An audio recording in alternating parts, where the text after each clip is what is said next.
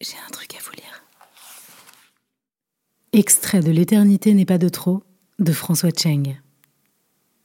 À ces mots, Lanning ouvre sa paume et laisse Dao Cheng y coller la sienne.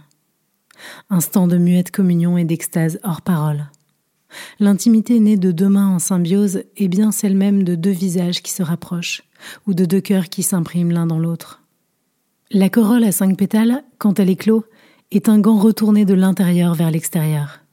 Elle livre son fond secret, se laisse effleurer par la brise tiède qui sans cesse passe, ou butiner sans fin par David papillons et abeilles qui accourent.